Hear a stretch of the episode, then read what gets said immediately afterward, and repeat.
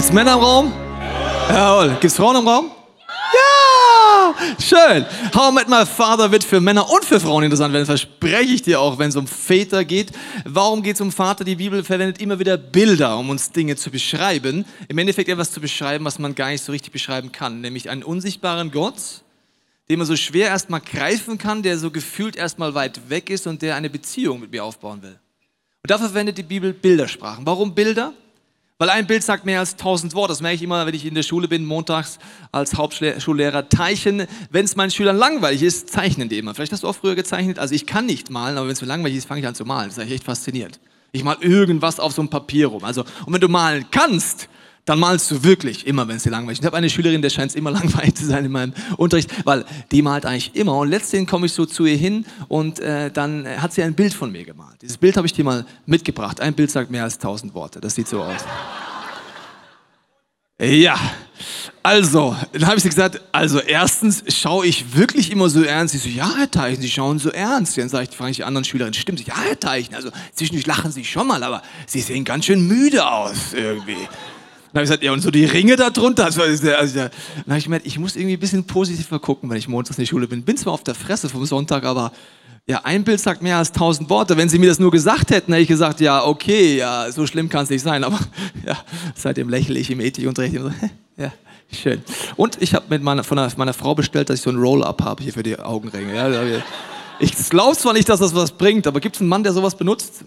Traut sich jetzt keiner zu sagen. Okay, alles klar. Also ich benutze das. Ich sage euch dann so in zwei Monaten oder drei Monaten, ob es was bringt. Also ein Bild sagt mehr als tausend Worte. So ist auch mit dem Bild vom Vater. Und dann sagen vielleicht jetzt gleich die ersten, ja, warte mal, ist jetzt Gott, ist Gottes ein Mann oder was? Es gibt die sogenannte feministische Theologie, die ist entstanden aufgrund einer schrägen äh, männlichen Theologie über Gott. Ich sage dir mal kurz, wie Gott ist. Ist er jetzt Mann, ist er Frau? Ich habe eine Bibelstelle dazu mitgebracht. Da heißt es auf den ersten Seiten der Bibel, so schuf Gott den Menschen als sein Ebenbild. Was ist sein Ebenbild? Als Mann und Frau schuf er sie. Das sieht dann folgendermaßen aus. Ich habe den Bild mitgebracht. So, gut.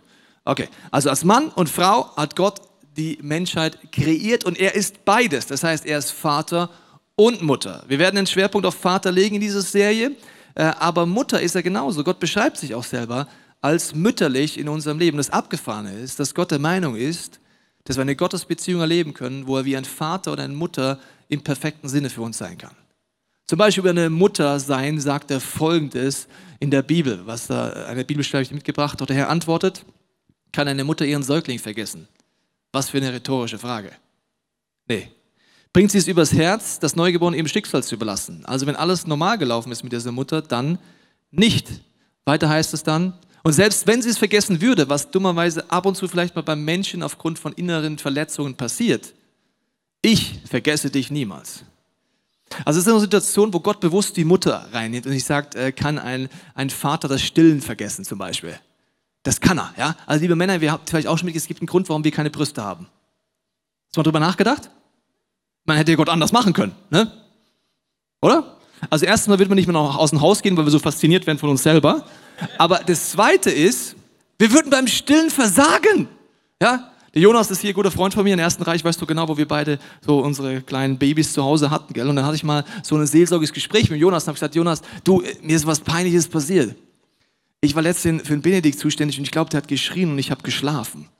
Und dann hat er ganz seelsorglich zu mir gesagt, ist mir auch schon passiert, Tobias. Das würde einer Mutter nie passieren, nie. Verstehst du? Also, und das Wort Eva, wer es in der Bibel heißt, der Retterin. Also Gott hat eine Rettergene in Frauen reingemacht. Das ist unfassbar. Das übrigens, deswegen stehen meistens übrigens Frauen auch als erstes für soziale Ungerechtigkeitsprojekte auf.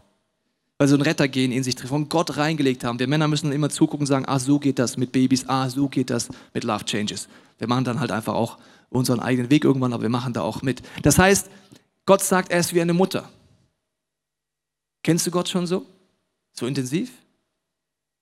Er sagt auch, er will Barmherzigkeit in unserem Leben freisetzen. Das Wort Barmherzigkeit ist auch ein weiblicher Begriff. Der Wort Barmherzigkeit heißt im Hebräischen, muss ich nachgucken, ja, ich will mir nicht merken, Rachamin und die Mehrzahl heißt Rechem. Und das Wort Barmherzigkeit, wo Gott sagt, das wünsche ich mir für dich, ist das gleiche Begriff wie für die Gebärmutter. Das ist ein bisschen Biologieunterricht. Das heißt, die Gebärmutter ist der Ort, wo du am geborgensten bist, wo du mit allem versorgt bist, was du brauchst, wo der Herzschlag der Mutter am lautesten ist, wo du geschützt bist und wo du dich einfach das Leben wachsen kann in deinem Leben. Gott sagt, diese Barmherzigkeit, diese mütterliche Barmherzigkeit, wünsche mir, dass dein Leben durchbricht, indem du Gott besser kennenlernst. Dass wie so ein Lebensraum entsteht, wie eine Gebärmutter, wo göttliches Leben in deinem Leben durchbricht und diesen Gott und diese Liebe und diese Geborgenheit und diese Versorgung immer mehr erlebst. Okay. Deswegen hätte die Serie auch heißen können How I Met My Mother. Aber die Serie gibt es ja schon. Deswegen heißt es bei uns How I Met My Father. Und es geht jetzt auch schwerpunktmäßig um die Väter. Aber das war mir wichtig als Einleitung dazu zu sagen. Und das Vaterbild ist sehr interessant, weil wenn du mit Menschen redest, die vielleicht einen schlechten Vater hatten oder gar keinen Vater hatten, oder einen Vater, der versagt hat, und sie lang genug drüber nachdenken, können sie dir faszinierenderweise sagen, wie ein Vater sein sollte. Also zum Beispiel, du erlebst Mangel, du merkst, dein Vater ist nicht für dich da, tief drin spürst du, so sollte es nicht sein. Warum haben wir das? Warum ist das so in uns drin, dieses Gefühl, so sollte es nicht sein? Oder mein Vater konnte mir nie Liebe zeigen. Tief drin spüre ich, so sollte das nicht sein. Gott hat etwas in uns reingelegt, eine DNA, eine leise Stimme, die ist zwar ganz leise, aber wo ich rausfinden kann, wie Gottes Wesen ist, egal wie die Väter um mich herum sind oder mein eigener Vater war. Ich habe dir mal eine Mindmap mitgebracht, was ein perfekter Vater alles sein könnte von einer Person. Und ich probiere das immer wieder aus, auch mit Leuten, die einen schwierigen Vater hatten. Das ist nicht am Anfang einfach, aber wenn ich drüber nachdenke, merke ich, okay, den Mangel habe ich erlebt und so könnte eigentlich Gott sein. Das Problem ist, beim Vaterbild, ein Bild sagt mehr als tausend Worte, dass das ein ganzes Bilderbuch in unserem Kopf auslöst, wenn wir Vater hören. Ich habe dir mal ein paar Vaterbilder mitgebracht. Vielleicht der erste Vater, vielleicht hast du so ein Bild, wenn du über Vater nachdenkst, eher ein bisschen aggressiv, so ein bisschen dominant und anschreiend und denkst vielleicht auch Gott ist so. Oder weiteres Vaterbild könnte sein, eher so der Schwächling, ja? Ist zwar ganz sympathisch und ganz skurril und ganz lustig, mein Vater, aber wenn es drauf ankommt, kann ich mich auf den nicht verlassen, verstehst du? Und so kann Gott für mich sein. Ich sage, ja, der ist so ganz sympathisch und der hört mir so seelsorgerlich auch zu und der macht auch lustige Dinge. Aber wenn ich wirklich Hilfe brauche, kann ich mich auf den nicht verlassen. Oder der nächste, ja, der abwesende Vater. Ich fand es lustig, auch wenn es nicht lustig ist, das mal so einzublenden, weil ein anderes Bild hätte ich nicht gefunden. Also der abwesende Vater, der gar nicht präsent ist und der kann übrigens abwesend sein, obwohl er im gleichen Haushalt wohnt wie du, weil er innerlich abwesend ist. Oder er kann auch ein schweigender Vater sein, der nie konnte, ausdrücken konnte, was er für dich empfindet. Und auch Gott kann für mich wie so ein schweigender Gott sich anfühlen. Oder vielleicht auch etwas Positives. Das heißt, wir haben wie ein Bilderbuch in unserem Kopf. Auf der einen Seite diese starken Prägungen, auf der anderen Seite so eine leise Stimme in uns, wie es eigentlich sein sollte. Wir wollen uns heute angucken, wie komme ich in diese Position rein. How I Met My Father das ist eine Serie, das heißt, heute ist der Start. Du darfst die nächsten Wochen wiederkommen oder als Podcast anschauen ich steige mit einer Bibelstelle ein, wo Jesus oft zitiert wird von den Hobbytheologen dieser Welt, die nennen sich Christen, und die zitieren das oft, diese Zitat, aber sie vergessen das Ende.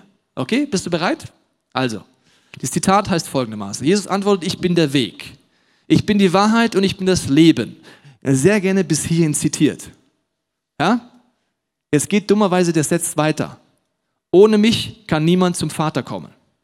Was ist der Ziel des Weges? Was ist das Ziel von Jesus? Wohin möchte er dich und mich bringen? Zum Vater. Wenn ich ihn da abschneide, den Satz und ihn zitiere und auf irgendwelche Postkarten klatsche, verpasse ich, was Jesus mir eigentlich sagen will.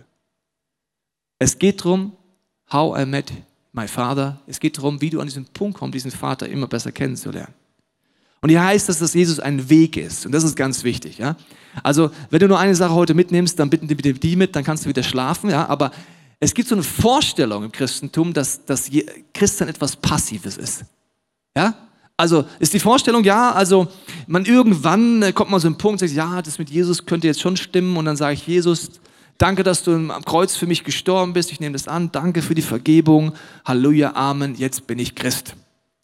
Und dann verhalten wir uns so ein bisschen so, ja, das war's jetzt. Ne, jetzt habe ich gebetet, jetzt warten wir auf die Ewigkeit. Das ist was ganz Passives. Ein Weg ist nichts Passives. Ein Weg macht nur Sinn, wenn ich ihn gehe. Also ein Weg sitzen, wie machst du das? Ja? Also wenn Jesus der Weg ist und du hockst auf einer Bank. Ja, dann siehst du den Weg zwar und sagst, ja, da geht es ja interessant, da geht es um die Kurve und da sehe ich nicht mehr, was so kommt und da geht es irgendwie den Berg hoch. Also ein Weg macht nur Sinn, wenn ich den gehe. Und Christsein heißt, lebenslang, immer wieder dran zu bleiben und den Weg zu gehen. Und dieser Weg ist etwas, das ist nichts, wie soll ich sagen, es ist etwas sehr Herausforderndes. Und es ist, sagt Jesus, diesen Weg anzufangen, ist am Anfang wie durch eine Tür durchzugehen. Ich habe dir eine Tür mitgebracht. Jesus sagt, er ist so eine Tür. Eine Tür, genau wie ein Weg, macht nur dann Sinn, wenn ich das Ding so benutze, wie es sein sollte.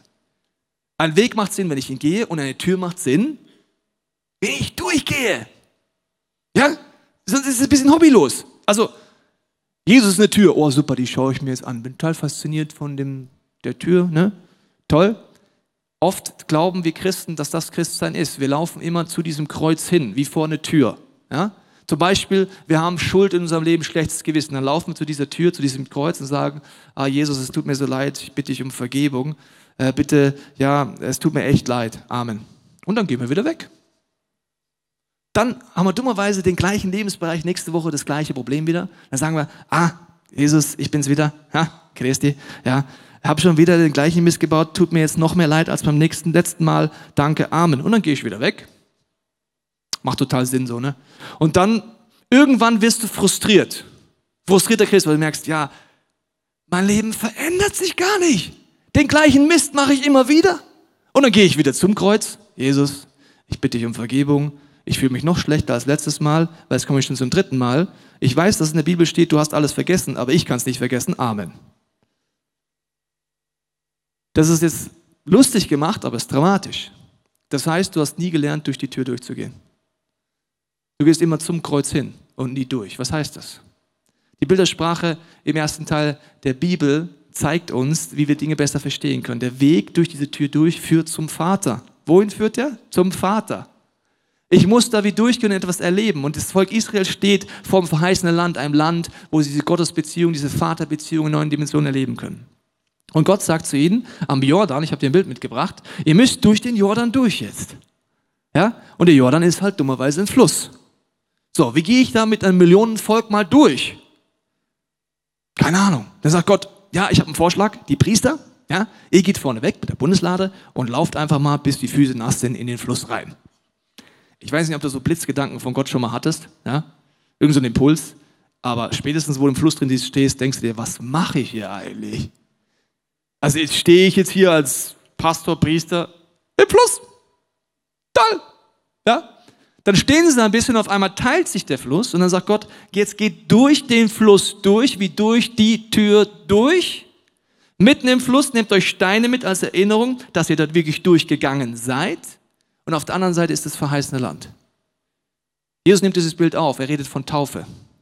Er redet davon, dass man sich entscheidet, ja, Jesus ist am Kreuz gestorben, ich nehme das an für mein Leben, ich lade ihn ein in mein Leben und dann ist Jesus in mir. Dass die Taufe sagt, Gott ist mein Chef sein Wille geschehe. Und das ist eine ganz wichtige Entscheidung, wenn ich durch die Tür durchgehe. Weil das dahinter macht nur Sinn, wenn Gott der Chef in meinem Leben wird. Sonst gehe ich durch den Jordan durch und mache ein Picknick auf der anderen Seite des Jordans.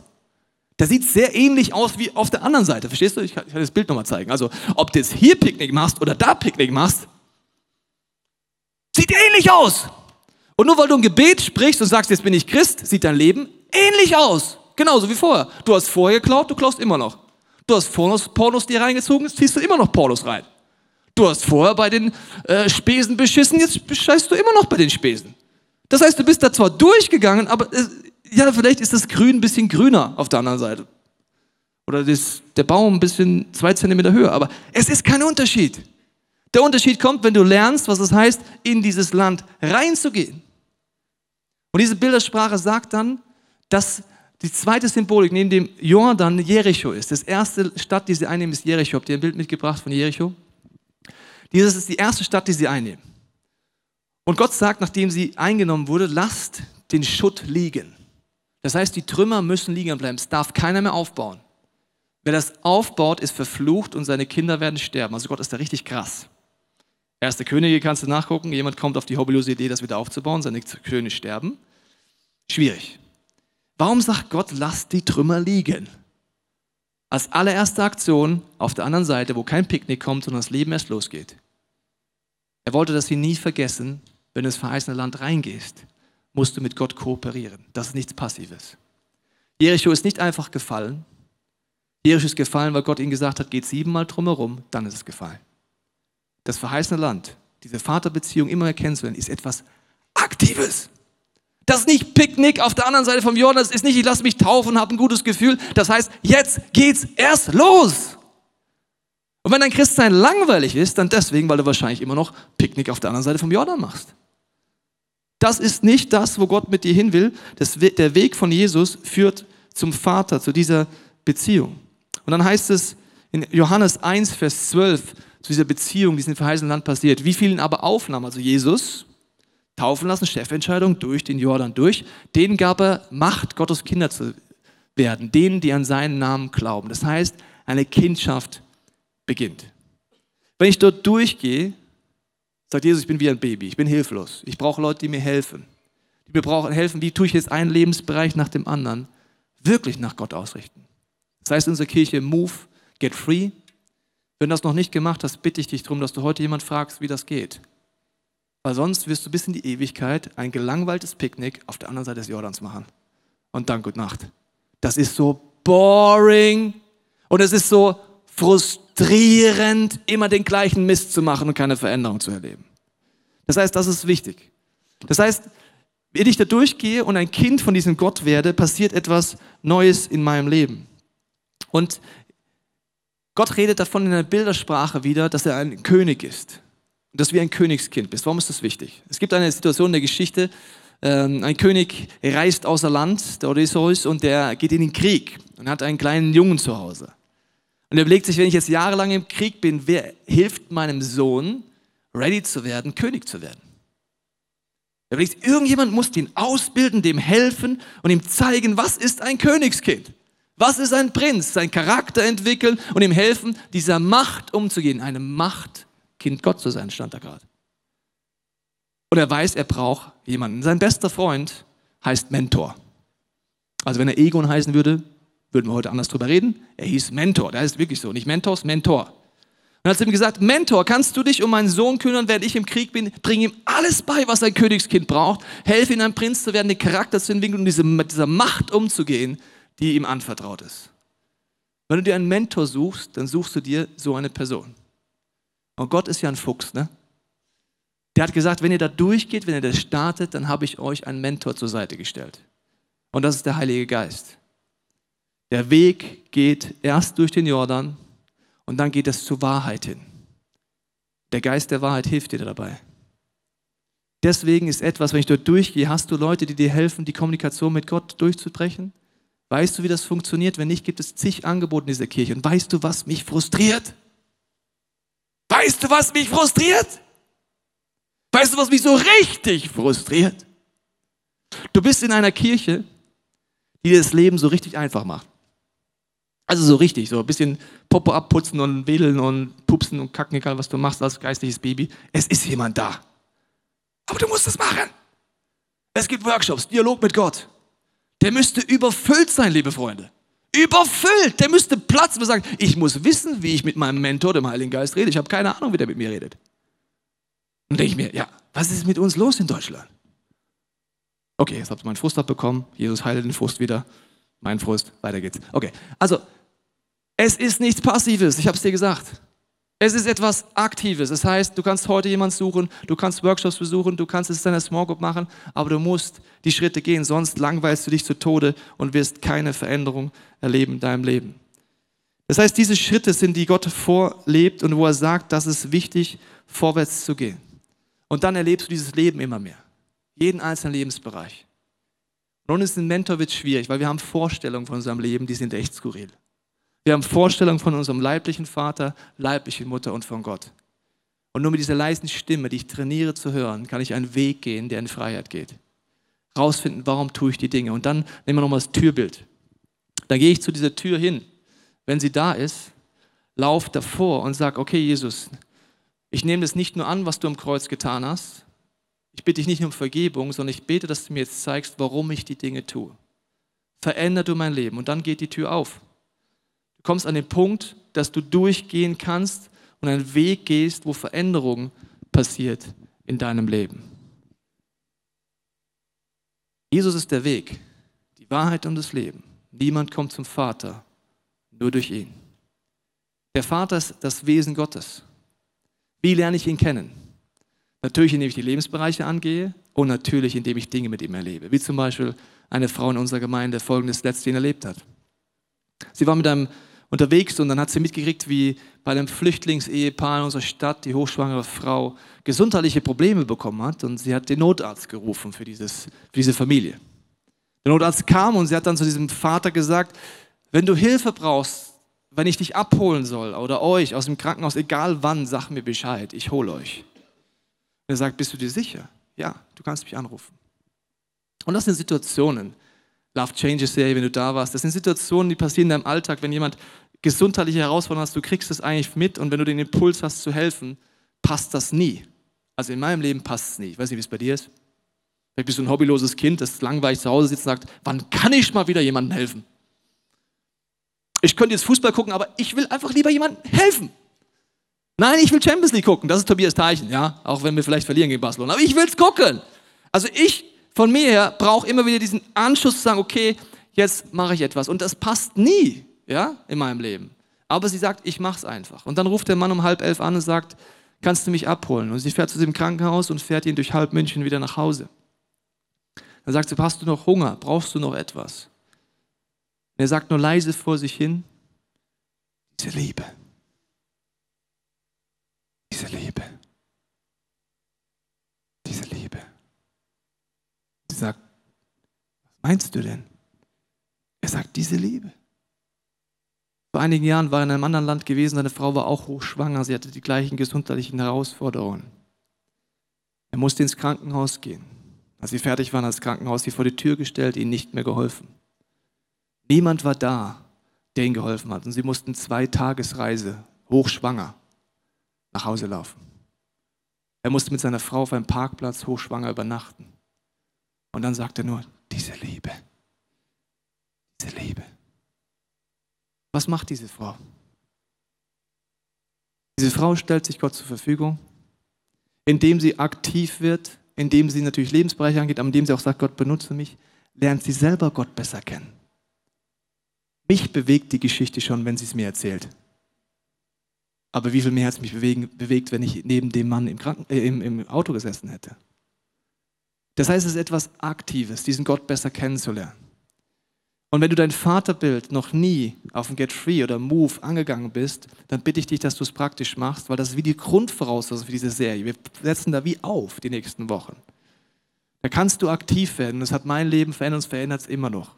Und ich möchte dich einladen, das auch auszuprobieren. Ich glaube, es ist entscheidend, diesen Vater besser kennenzulernen, weil ein Vater und eine Mutter haben etwas an sich, das ist wenn du es noch nicht selber erlebt hast, total skurril. Und zwar, wenn du Eltern siehst, frisch gebackene Eltern, die haben irgendwie so einen Hormonflash. Kennst du das? Ja? Die sind so, da bist du manchmal überfordert, wenn du das siehst. Zum Beispiel sagen sie so, Mensch, guck mal da. Siehst du den Kleinen? Ist er nicht süß? Und du denkst, kann ja noch werden oder also, also es gibt so manche, also manche Babys sehen jetzt mal unter uns. Nicht jede, also ich als Baby sah aus wie so ein russischer Ringer. Also ich war, also gut, okay, ist es nicht süß? Und du denkst dir, schon? Ja, also Eltern, die, die sind irgendwie so, so hormonell nicht mehr ganz auf, auf dem Damm irgendwie. Und dann, wenn du es als das erste Mal so mitgekriegt hast, so richtig bewusst in meiner Jugend und ich so, so frische Eltern, mich, was ist mit euch falsch? Also, verstehst du, weil so ein Baby kann nichts. Also, du kannst mal, wenn, wenn irgendwo ein Baby in einer Verwandtschaft, geh mal vorbei und studier, was das Kind kann. Nix! Das kann den Kopf nicht halten. Das kann nicht lächeln, weil die Gesichtsmuskulatur noch gar nicht funktioniert. Da sitzt ja so die Mutter oft drüber, der Vater sagt, es hat gelächelt. Ja, da sage ich als Biologe, das kann es noch gar nicht. Das hat einfach nur gezuckt. Ja, egal, okay. Also so, ja, kann nichts. Äh. Dann kackt das Teil. Es pupst. Es rülpst es schläft und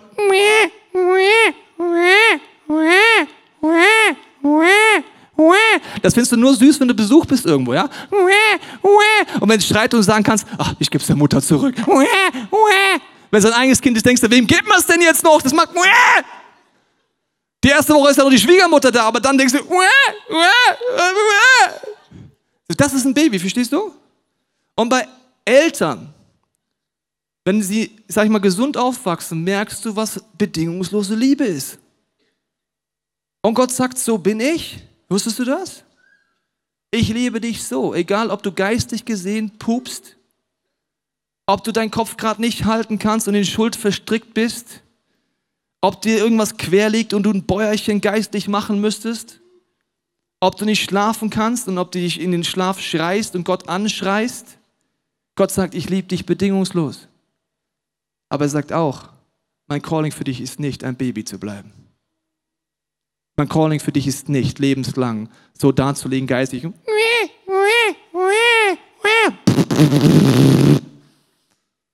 Meine Windel ist voll.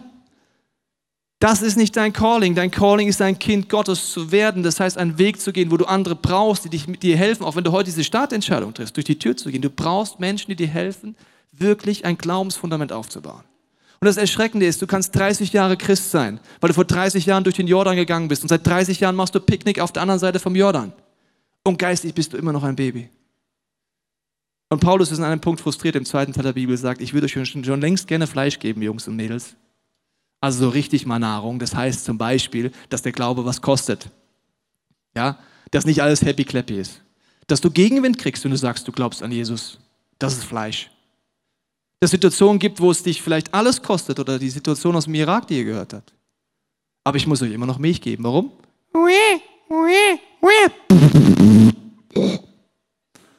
Ich mache es jetzt lustig, aber es ist dramatisch. Es ist wirklich dramatisch. Deswegen bitte ich dich, wenn du heute hier rausgehst, bleib nicht passiv.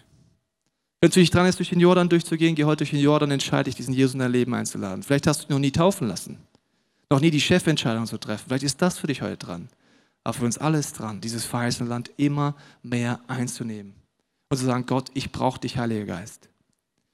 Wir werden jetzt einige Zeit haben, wo wir gesungene Gebete hören werden und ich lade dich ein, an deinem Platz gleich mit mir zu beten. Dein Herz zu öffnen, dass dieser Heilige Geist, dieser Mentor, der dir zur Verfügung gestellt ist, dir hilft zu zeigen, was ist dein Schritt heute zu Beginn dieser Serie. Wenn du magst, bete mit mir mit. Vater, ich danke dir für diesen Auftakt der Serie. Ich danke dir, dass du unser Leben kennst. Ich bitte, Heiliger Geist, für diese nächsten Minuten, dass du zu uns redest, uns zeigst, was unser Schritt ist heute, was wir tun können.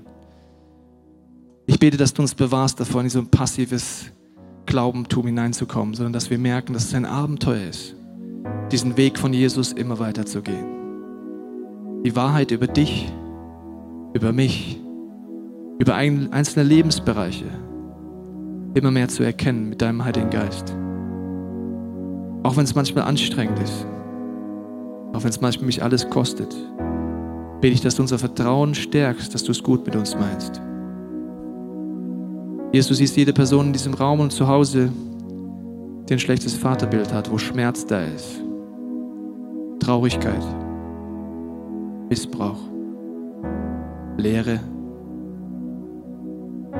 wo wir vielleicht Väter wahr hatten, die uns nicht das geben konnten, was wir uns gewünscht haben, weil sie einfach Menschen sind.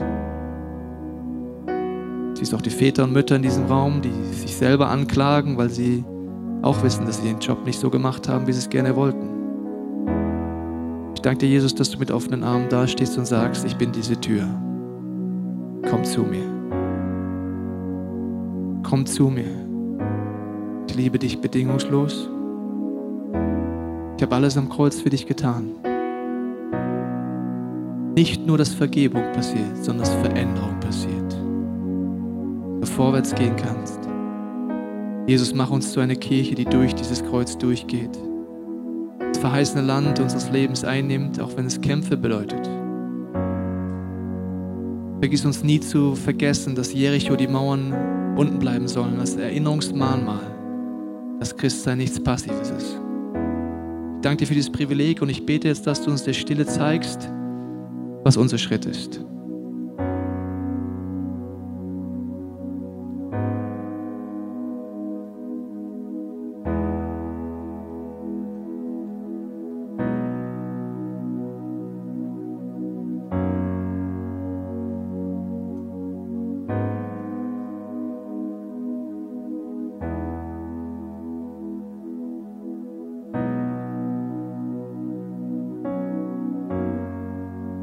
Danke dir, Heiliger Geist, für diese leise Stimme in unserem Herzen. Ich bete, dass sie lauter wird jetzt, in den nächsten Minuten, nächsten Tagen und Wochen.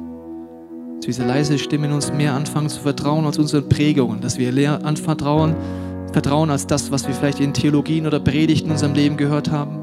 Dass wir mehr deiner leisen Stimme vertrauen, wie du bist, als unsere Erfahrung. Und ich verstärke den Heiligen Geist jetzt in dir. Ich segne dich damit, dass der Heilige Geist lauter wird in deinem Leben als die Stimmen deines Lebens. Ich danke dir für die nächsten Minuten, Vater. Ich danke dir, dass du unsere Herzen glaubst und uns hilfst, vorwärts zu gehen. Amen.